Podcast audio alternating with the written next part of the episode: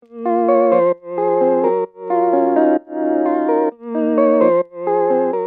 の主人公はこうアイドルに自分をこう同化させて、そうだね。なんていうんですかね。同化させてたね。なんかうん生きる実感を得たいみたいな感じでしたもんね。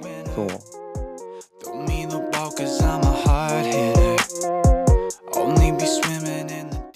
社会的な重圧から逃れるために推しを押してもさらにビジネスに絡め取られるっていう恐ろしさが 生々しい本だって思って。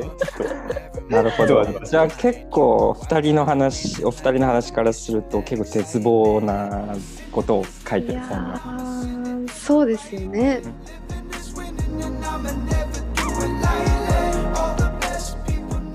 なんか全体的に抵抵抗できない感覚がすごくない、本のカバーでうん、女の子がこういろいろ糸がついて垂れ下がってる状態になってるじゃないですか。うん、もうそういう状態って感じですよね。そうだね。それすごい印象的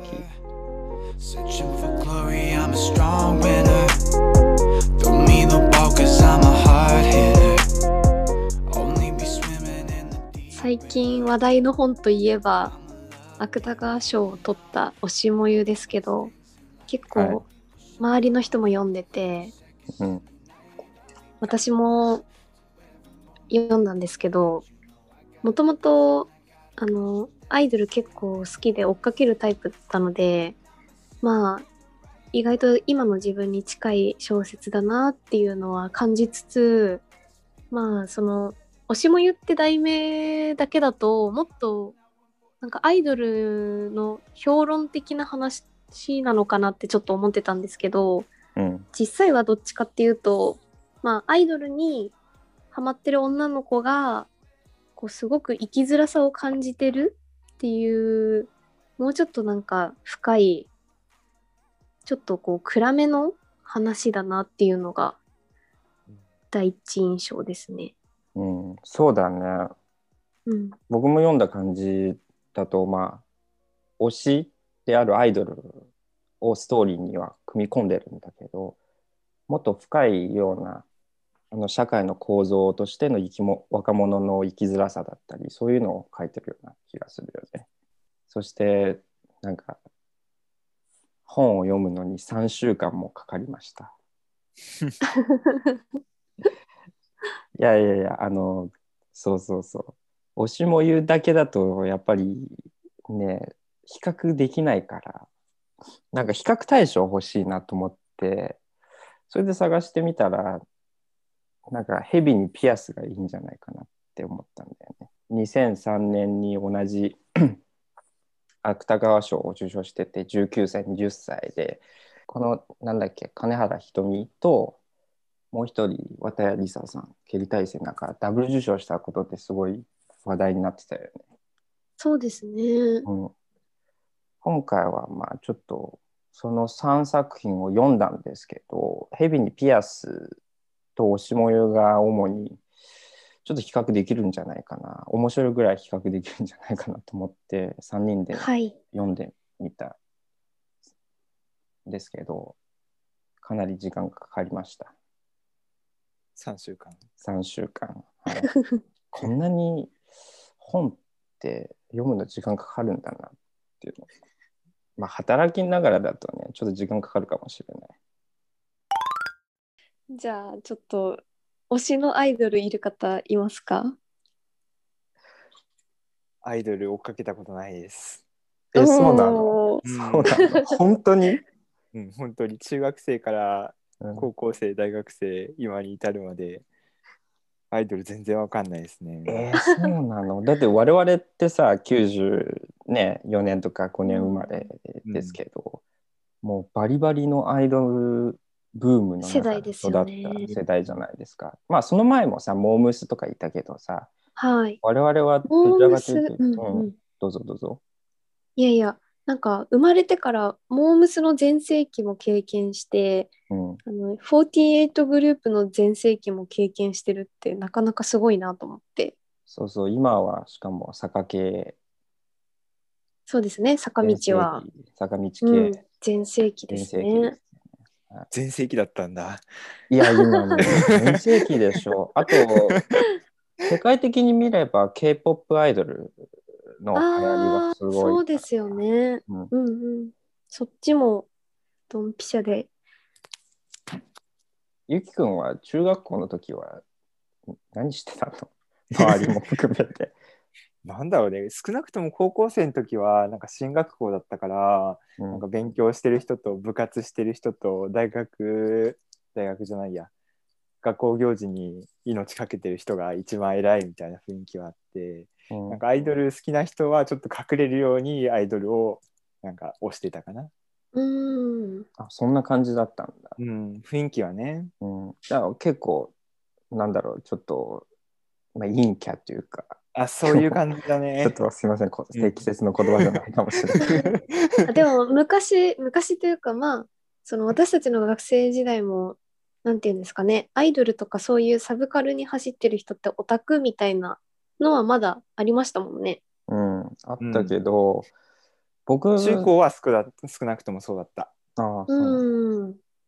あの僕の通ってた中学校は結構違ってですね中学校の、まあ、2, 2年生3年生の時がもう AKB が結構流行ってた時で総選挙に神セブンとかみんな行ってた時期で、その時の空気は結構あのゆきくんの学校の雰囲気とは正反対のような感じだったような気がする。っていうのもスポーツ運動系の部活の人たち野球部とかサッカー部たちが、まあ、割とスクールカースト上位っていうのかなその人たちが、あのまあ、時代の先取りの象徴として、まあ、AKB の誰かは必ず推してたし昼休みとかもそういう話題で盛り上がってたうん。感じだったんで、へー僕はそうそう逆についていけなくてお前それも知らないのかっていう感じだったよ。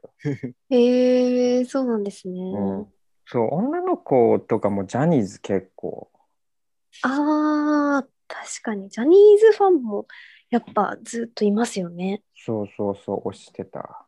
うんうん、うん。中学校の時それはいたね、うんジャニーズファンは。なんか嵐とか本当あのコンサートのチケットの当選日とか一大イベントでしたもんね。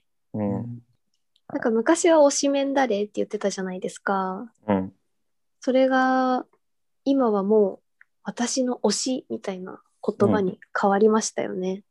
変わったね。なんかそれも意味の変化はちょっとあるかなと思ってて。なんかどんどんこう短言葉が短くなることでうん、よりこう強さを増しましたよね。そのもうちょっと情推し熱というか。そうだよね。うんうん一生懸命。自分のなんか全てを注いでる感が出ますよね。うん。推しもゆの中にも出てきてたけどさ、あの、名台詞で、推しは命に関わるからねって出てた。そこまでって感じなんですけど。でも一方で、確かに今の人たちは、まあアイドルに関わらず、何かしらのエンターテインメントの系のコンテンツに結構時間と労力を注いでるっていうイメージだよね。うん、そうですね。うんサブスクもかなり多くなりましたしね。うん。ちょっとアイドルの話に戻るんだけど、花ちゃんは誰がはい。好きだったのアイドルは？私はもともと兄がいたので、うん。最初に、えっと、AKB に兄の影響でハマって、そこからずっと、すみません。ちなみに兄は、はい。はいはい。あの、陰キャ系ですか？それとも、カースト上位系ですか、えーカースト上位ではないですけど、カースト上位ではない。男子校で、はい、まあはい。なんかそれなりにまあ勉強も部活もしてるコミュニティの中でこう AKB とかアニメとか、いわゆるこうオタクって呼ばれてたようなうん分野にも足突っ込んでるタイプでしたね。だったらじゃあ結構、なんだろう、僕意外のとそうですね生まれ育った地域に近いようなあ感じです。コミュニティに近いと思います。はいはい。最初。になんか私がまだ AKB を知らなかった頃に、うん。兄がその男子校の文化祭で、うんあの女装して AKB を踊ったんですよ。うんまだあの2期生ぐらいまでしかうん。あっちゃんたちとか大島優子ぐらいまでしかいなかった時の AKB をうん。あの女装して踊るっていうなんかちょっと兄大丈夫かなって最初は思ったんですけど 本当にやばいオタク系なのかなって思ってたらまさかのこんな誰でも知ってるようなグループになって自分もハマるとはっていう感じです。うん。そこからハマったんだね。そこからハマり最終的にまあ昔から高校生ぐらいから変わらずずっと好きなのは、うん。AKB グループの48グループの中のうん。NMB が好きです。そこはずっと追っかけてて NMB ってどういうあのコンセプトのグループまあ、基本的にはその AKB の姉妹グループで、うん。まあ後からできてるので、まあ、追っかける立場っていう感じで結構ガツガツしてますね。関西っていうのもあるのでうんうん。なんかこういかに自分たちがてっぺん行くかみたいな感じのガツガツしてる感じとあともうなんか何よりもとにかく可愛い子を集めましたみたいな感じのあ、そうなんだ。うん。誰、誰が中心的な存在なの？ごめん、全然。ああ有名なのはうん。さやねとかミルキーとかですねああ、わかんないもそこでドハマりして、そうですね今でもやっぱなんだかんだずっと好きで追いかけてるんですけどん。うん。そのやっぱ一番初期のメンバーとかがなんていうんですかね自分の中でも思い入れが強いので結構夜な夜な YouTube で昔の動画とか見てます山本さやかね。あそうです山本さやかとなるほど。よくテレビ出てるよね。そうですね、、はいはい、すいませんでした。いえいえ 誰が好きなの花ちゃんは？やでもそのさやねとミルキーがやっぱ一番好きであそうなんだ。うん。なんかその二人が並んでる姿が尊いみたいなファン目線の気持ちがあるんですけうど、なんかすごくてコンサートとか行ってその二人が並んで歌ったら女子が悲鳴を上げるみたいな感じです。うん。やっぱ尊いんだ。尊いですね。あのなんか尊い推し同士が並んでるっていうのが、うんもうありがとうっていう 気持ちにさせられるっていう生まれててよかったみたいな。生まれてきてよかったみたい このこの時空、同じ時空に生きててよかったなっていう。な。うん、なるほど。それはでも僕は結構共感するところはありまして、まあ、僕うんはどちらかというと K-POP グループのあの TWICE があ好きでーそうなんですね。そうそうそう。はい。中でもまあ好きなのは、まあ推しっていうほどではないんだだけど、ミナちゃん。ああ、可愛いですよねそう。そう、すんごい好きで、あの、その尊いっていうのは理解できるような気がするね。なんか個人的にすごく思うのが、今の若者、まあ若い人たちもそうなんですけど、あの、アイドルに本当に何を求めてるのかちょっと気になるよね。推しもの中でも書いてあるんだけど、推しは命に関わるとかさ、えー特にこの主人公はあの学校もそうだしアルバイトもそんなに精力的にやってるわけじゃなくてだけどね推しを推すっていう活動に関してはすごい命かけてやってるじゃん。同じようにそうん、周りの人たちもそういう人たちが結構多くてですねうんまあアイドルに関わらずなんだけど特にアイドルのあの活動に対してなんでそんなに一生懸命になれるのかっていうのはちょっと気になるところではある。この主人公はこう、アイドルに自分をこう同化させてうん。そうだね同化させてたね。なんていうかうなん。呼吸。生きる実感を得たいみたいな感じでしたもんね。そう。同化させることで生きる実感は得られるか どう思いますか？な なんだろうね。僕も TWICE が好きでそのダンスだったりパフォーマンス動画を見てるときはまあでも幸福感はあるよね、そうですね。うん、なんか、それが生きるる実感なのかはわからうない、ん、なんか糧にはなりますけど、うんなんか実感とは違うかなっていう気が私もするんですよね。うんうん、命に関わるかって言われたら、そこはちょっと主人公とは違う感覚かもしれないですね。うん。花ちゃんはやっぱりアイドルを推すっていうことは、その過程なの、やっぱり。家庭ですけど、うんまああくまでもやっぱり娯楽の一つとしてしか捉えてないかもしれないです。ああ、なるほど。はい。趣味の一つみたいうんな感。覚で、多分自分はアイドルと向き合ってますけど、うん。星もゆだとやっぱ本当にこれがないと生きていけないっていうものになってますもんね。うん、そうだよね。背骨っていう言葉が印象的なんだけど。なんかね、大学生の頃に、まあ、ちょっと友達と話してて、すごい言われたのが印象的な言葉で、えー君って何のために生きてんのって言われて、す すごい。ごい、すごい質問だなと思ったんだけど、まあ、その時は、あの、まあ、授業とかも忙しかったし、2年生だったかな。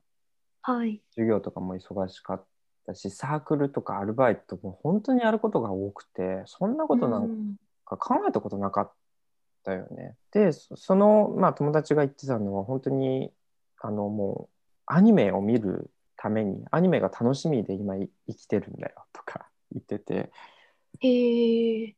それは何だろう推しと結構あの似てるような感じなのかな。そうですね。うん、アニメだったりそういうアイドルだったりあとゲームとかも今の若い人たちは多いのかな。そういうもう本当に楽しみになってるのが。その時はあのその言葉理解できなかったんだよね。全然。はい。僕は結構やることが多くて。楽しかったしねサークルとかも。はい。だけど社会人になってから本当に家と仕事の往復になってやっぱりその仕事以外にもあの楽しさがないうん。まあ友達ともすごい集まって何かを恒常的にやってるわけではないし、えー自分一人でなんか楽しみを見つけないといけなくなった時にやっぱりアイドルだったりアニメとか映画とかそういうコンテンツはすごい大事になってきたのね。うん。ここでやっとあのその大学2年生の時に友達に言われたあのその今アニメが楽しみで生きてるんだよっていう言葉がちょっと理解できるようになったんだよ。ああ。でも確かになんか本当必死だったら、もうがむしゃらに生きてますもんね。そう考えないじゃん。考えずに、うん、やってますもんね。まあ、意味とかをね考えられるだけの余裕があるってことですよね。確かに、その、あれですよね。こう命をつなぐ作業はできてるっていうことですもんね。うん、まあある程度社会が豊かになったからこそ発生してる悩みな気がしますね。なるほど。一回この主人公はアフリカを見てこいと。甘いと。まあでもこの主人公に関してはあの、うん。作品中にも出てきたけどやっぱり2つほど、まあ、あの診断名が出たっていうふうに書いてあったけど、まあ、障害があるんですよね。うん。そうですね。はうん。ゆきくん的にはやっぱりそのどういうふうにこの本を捉えたの？うん。まあ、やっぱりあの障害がある女の子がその、うん。社会の、まあ、無理解とか、うん。そのアイドルを使ったうん。ビジネスに、うんまあ、絡め捉えていく 感じの小説かなって思います。いやでもなんか本当にその今のアイドルってまあ私もそうですけどうんただのもう資本主義の中に組み込まれたビジネスでしかないじゃないですか。いかにそれにここまでう。そうそうここになんかそこまで搾取されちゃうこういう若い子たちがいるって結構なんか痛々しいなっていうのもありますよね。もうそのビジネス自体がなんだろうもう生きがいになってるのが痛い痛しいってこと？ああそうですそうです。なんか生きづらい世の中でうん苦しんでる子なのに、うん。そういう子だからこそまたこの息苦しい世の中に搾取されちゃってるっていう。うんうん なんか矛盾というか、逃げ場なしみたいな感じで。そうそうそう。逃げ場がない。結局同じ社会の中でしか生きてないっていうのが、うん。うんそりゃこの子はずっと逃げられないだろうなっていう感じがしますよね。なんか逃げたさからやっぱりあの推しを押してる感じの表現はありましたよね。そうですよね。なのに結局は、うん推しを好きになった理由もそのピーターパンやってたからっていう話で、大人にはいなんかなりたくないっていううんふうに言言ってて、でまあそれがすごい共感したとか、なんか重さを背負って大人になることをなんか辛いと思っていいんだっていう発言とかもあったけど、やっぱりそういうその社会的な重圧から逃れるために推しを押してもさらにビジネスに絡め取られるっていう恐ろしさが、生々しい本だって思ってちょっなるほど。じゃあ結構二人の話お二人の話からすると結構絶望なことを書いてる本なーそうですよと、ね。うん結構苦しみしかないですよね、うんこの小説の先に。確かにあんまりうまく現実世界はあのうまく馴染めてないんだけどそれをね娯楽だったりアイドルに求めたとしてもそれは作られたイメージでしかなくて、そこそうにも正解はないっていううん。ことだよね。本来、うん。娯楽って多分その自分が嫌なうん。現実の世界から逃れるためにある別の世界のはずなのに、そうだよね。はい、うん。そこをビジネスと結びつけちゃうとやっぱなかなか難しいですよね。うん、でもちょっとあの違った考え方も僕はあるかなと思ってこのあかりちゃんなんだろうまあその推し、まあ、作られたその世間の推しのイメージとは別に自分は本当の推しを知ってるんだっていうふうにさああすごいあの語ってたじゃん。いろんなインタビューの記事を集めたり、ブログとか投稿したりあと、はい。あの推しのちょっとした発言からねそのまさきくんの真意をあの理解できたりとかさそのなんかビジネスに隠れた後ろのその本当の推しの一面をを探ろうとしててそれにね結構なんだろう救いを求めてたっていう感じはあるよあそうですね。アニメとかでもあどうぞ。あアニメとかでもよくアニメとかでもよくあるけどそのうん。裏の世界観を声優だったりさせるとか、ねうん。あとまあその作なんか世界観をなんていうのかなあの考察させるとかそういううんうん。深さをあらあえあえて作ることでファンを作るっていう、あのやり方もありますね。なるほどね。その、うん。構築された世界をもう大きく、果てしなくお拡張することでどんどん。は,、まらせていくっていう感じ。そうだね、うん聖書とかいろんなものから引用したりとか、うんうん。複雑な世界観とかメカを大量に作るとか、そういうのもやっぱりビジネスの一つでうまいな。ゲームとかすごいもんね、うん。一つうのん。世界だもんね、う。もう、ん。そうですよね。確かに。えーじゃあ救いはないのかな？すごい暗い話になっちゃったね。うん、そうでまあでもその推しであるまさきくんもさなんかそういう世間から与えられたステレオタイプのイメージにすごいは抵抗してるような、ね、印象も受けるよね。そういう書き方をしてるんじゃないかなうん。ってるんだけど、まあ結局は、まあそのイメージが嫌で多分やめることになるんだけど、なんか全体的に抵抵抗できない感覚がすごくない、あの本のカバーでうん。女の子がこういろいろ糸がついて垂れ下がってる状態になってるじゃないですか。うん。もうそういう状態って感じですよね。うんそうだね。それすごい印象的。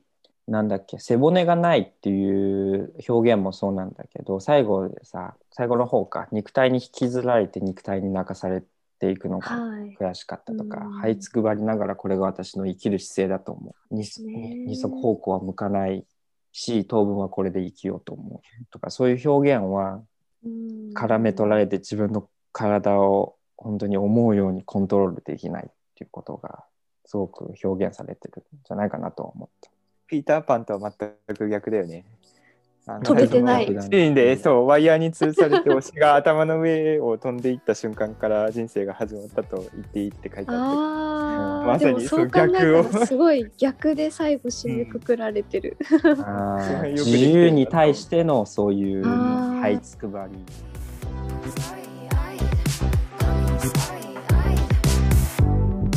そこでさすごく思うんだけどこの現実の世界ってなんでこんなにもクソなの？こんなにも クソになってしまったの？って希望もない世界になってしまったの？ってすごく思う。だってね昔のまあ昔の人って言ってもあのわからないんだけど、まあ、もうちょっと上の際上の世代の人たちは、まあ、娯楽はどちらかというと生活の中心を支えて労働の、えー労働を癒すための娯楽ってあるじゃないですか。まあ、休息もそうなんだけど休憩して娯楽で楽しんでまた労働力を再生産してこれまあマルクスも言ってるんですけどあの再生産してまた労働に、えー還元していくっていう、まあ、いい循環をして、うんあのどちらかというと生きてたんですけど。はい。そのサイクルが今崩れてる。からこてるんだよね。そ、生活、うんまあその労働という現実世界に全く意味を見出してなくて娯楽がもう生きる目的になってるっていうのが、うん、そのサイクルが崩れてる感じがするよね。そうですね。うん。希望格差社会っていうなんか希望格差だっけ？なんか本あったよね。あの若者でその希望を持てる若者と持てない若者の二極化が進んでるっていうようなうん。その違いはん何？希望を持てるわからなんだろうね。うちに自分は面接官やってるんですけどうちにの会社に志望してくる学生はすごい希望に目を輝かせてますね。おお。頑張ってほしいなって思ってますけど。でもなんかその希望とまではいかないですけど、その今回みんなで比較するために読んだ「ヘビにピアス」だとうん生きることへの欲望がすごかったじゃないですか。すごい同じ時代の本じゃないよねもはや。うん。うんやっぱあの欲望が今の自分たちには感じられないなって。だって生きる実感を得るためにピアスとか開けたくないし入れ墨とかい嫌じゃん絶対、痛いの嫌だなみたいな。うん、そうそうそうそう。リスクが多すぎるじゃん。それをす、まあ、体を痛めつけてもなんか改造してても自分の個性をあの、はい。手に入れようとししてたりとかさ愛だったり、はい。なんかそういう生きる実感もそうなんですけど手に入れようとするエネルギーはほぼ消失してない。できることならもう何もしたくないじゃないですか。働きたくないし。そうそうそう。逆に言うとそういう一生懸命さを投資しないとやっぱ楽しさだったり希望って返ってこないのかもしれない。うん、そうですね。うん、確かに楽しいっていうのが一番の原動力なのかもしれないですね。うん、生きる根本って、もう寝ることと食べることじゃないですか。そうだね。そこになんかこう幸せを見出せればあかりちゃんは変われる気がするんですけど。ああ、美味しいものを美味しいと感じたりとか、寝ることが幸せと感じたりとか。やっぱ体が健康じゃないとうん、それこそもう置いてけぼりになっちゃうというか。ダメだよもう。あかりちゃんに対してのダメ出しの回 いやいやいやダメ出しというかなんかまずそこが回復したらうん、なんかちょっとは楽になるのかなっていう心配必な感じが。要なのはまあ周囲の理解が必要かなっていう感じありますよね。まあ、2つ、まあ、精神病だと思うんですけど、まあ、診断されててでそれをまあほぼ顧みずに就活を無理やりさせるとかっていうのはちょっと違うやり方なんじゃないかなって思いますね。お姉ちゃんも結構なんかところどころ結構トゲがあるというか。うん、うん。自分と比較して頑張ってない人間みたいなレッテルを貼っちゃうとやっぱり。いやいや頑張ってるよ。頑張ってるけど成果が出てないんだよ。あかりちゃんは。面接もちゃんと言ってるしさ。うん。そっかそっか。結果を出せてないっていうそうそうことですそうそうね。さっきの話に戻るんだけどアイドルってビジネスだよねって話のところで、まあ確かにお金を、うん、儲けだったりそういう資本のためにやってることはあるんだけど、まあ、僕が TWICE の動画とかダンスとか見たりはい。見ると確かに感動を与えてもらってるんですよね。うん、そうですうねん。あの本当に仕事行きたくない時とかさあの 落ち込んだ時さマジでファンファーレとかさ聞いてさ「What is love」とか聞いてさ泣くんですよ僕は。わーって。でそれは励まされるんだけど、うん、うん、そういうでも役割はやっぱりアイドルにはあるんかなとは思ってる。から僕は完全には、僕は否定はできない否。定はできないし 別にお金を取られても全然いいと思ってる。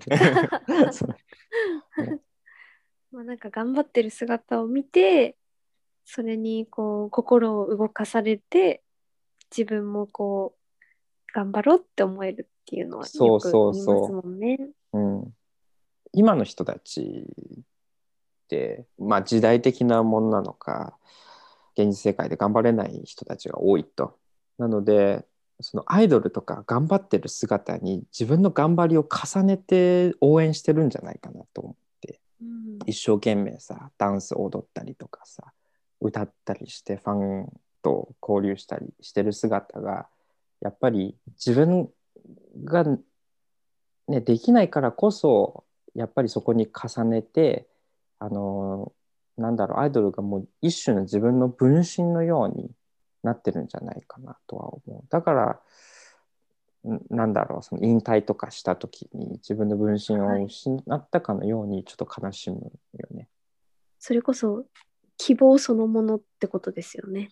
希アイドルの望存そのものなのかな？なってるかもしれない。うんまあ、昔と違ってアイドルも結局完璧じゃなくていいうんみたいな風潮になりましたからね。なんか AKB のそもそものコンセプトがクラスで5番目に可愛い女の子みたいなうんそういうのだったと思うんですよね。うん。親近感とかだよね。そうですね。やってかいかに身近な存在にするかっていう感じですよね。い育成系だよね結構。うん、成長を楽しむ、ね。一緒に成長を楽しむ感じ。ちょっとずつダンスも歌も下手だったのがちょっと徐々に徐々に。そうそうそうそでもアイドルがそういう傾向にあるにもかかわらずううん。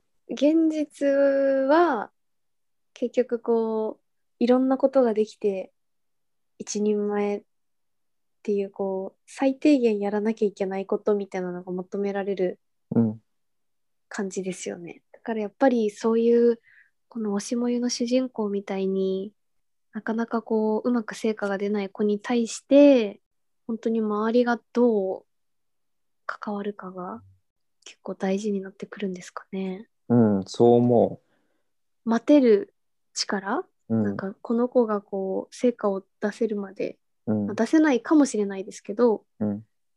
なんかこうちょっと待つ忍耐力がうん。いるのかなっていうのはうん。そうだね。自分のもし娘があかりちゃんみたいな感じだったらどう接する？いやなんかそこさっきも話しましたけどめっちゃ難しいなと思って、難しいと思います。なんか自分がもう40とか50過ぎてうんもう体もヘトヘトな時にうんあかりちゃん学校も行けなくなってってなっちゃったら、うんうわーいつまで働くんだろうみたいなうんなり自そうですよね分が死んだ後とかすごい大変そうで怖いね。みみんな結構結構現実的だね。すごい。僕は結構なんだろう、ポジティブに考えてて、というのも自分も結構感じてるんですよね。普通であるという、ね、ハードルが結構高くて、いろんなことを、うんまあ、辛いと思いながらもやんなきゃいけないんだけど、だけどそれでできない人たちも絶対いるわけで、だけどその人たちって絶対好きなこととかあるじゃないですか。その方向を伸ばしてあげればいいなとは思ってる。もうアイドルが好きなんだったらもう本当に全力的に肯定してバックアップしてもう本当にアイドルの追っかけをとことんやったらいいと思うし、うん、時代的なものもあって今の時代だとさ YouTuber とかさ本当に見てると自分の好きなことで生きていける時代だと思ってるからさそのアイドルのあの追っかけを極めたら多分生きていけるような気がするよ。なるほど。そっちをいかに伸ばすか。伸ばしてあげたいと思う。その背骨を強くしてあげたいと。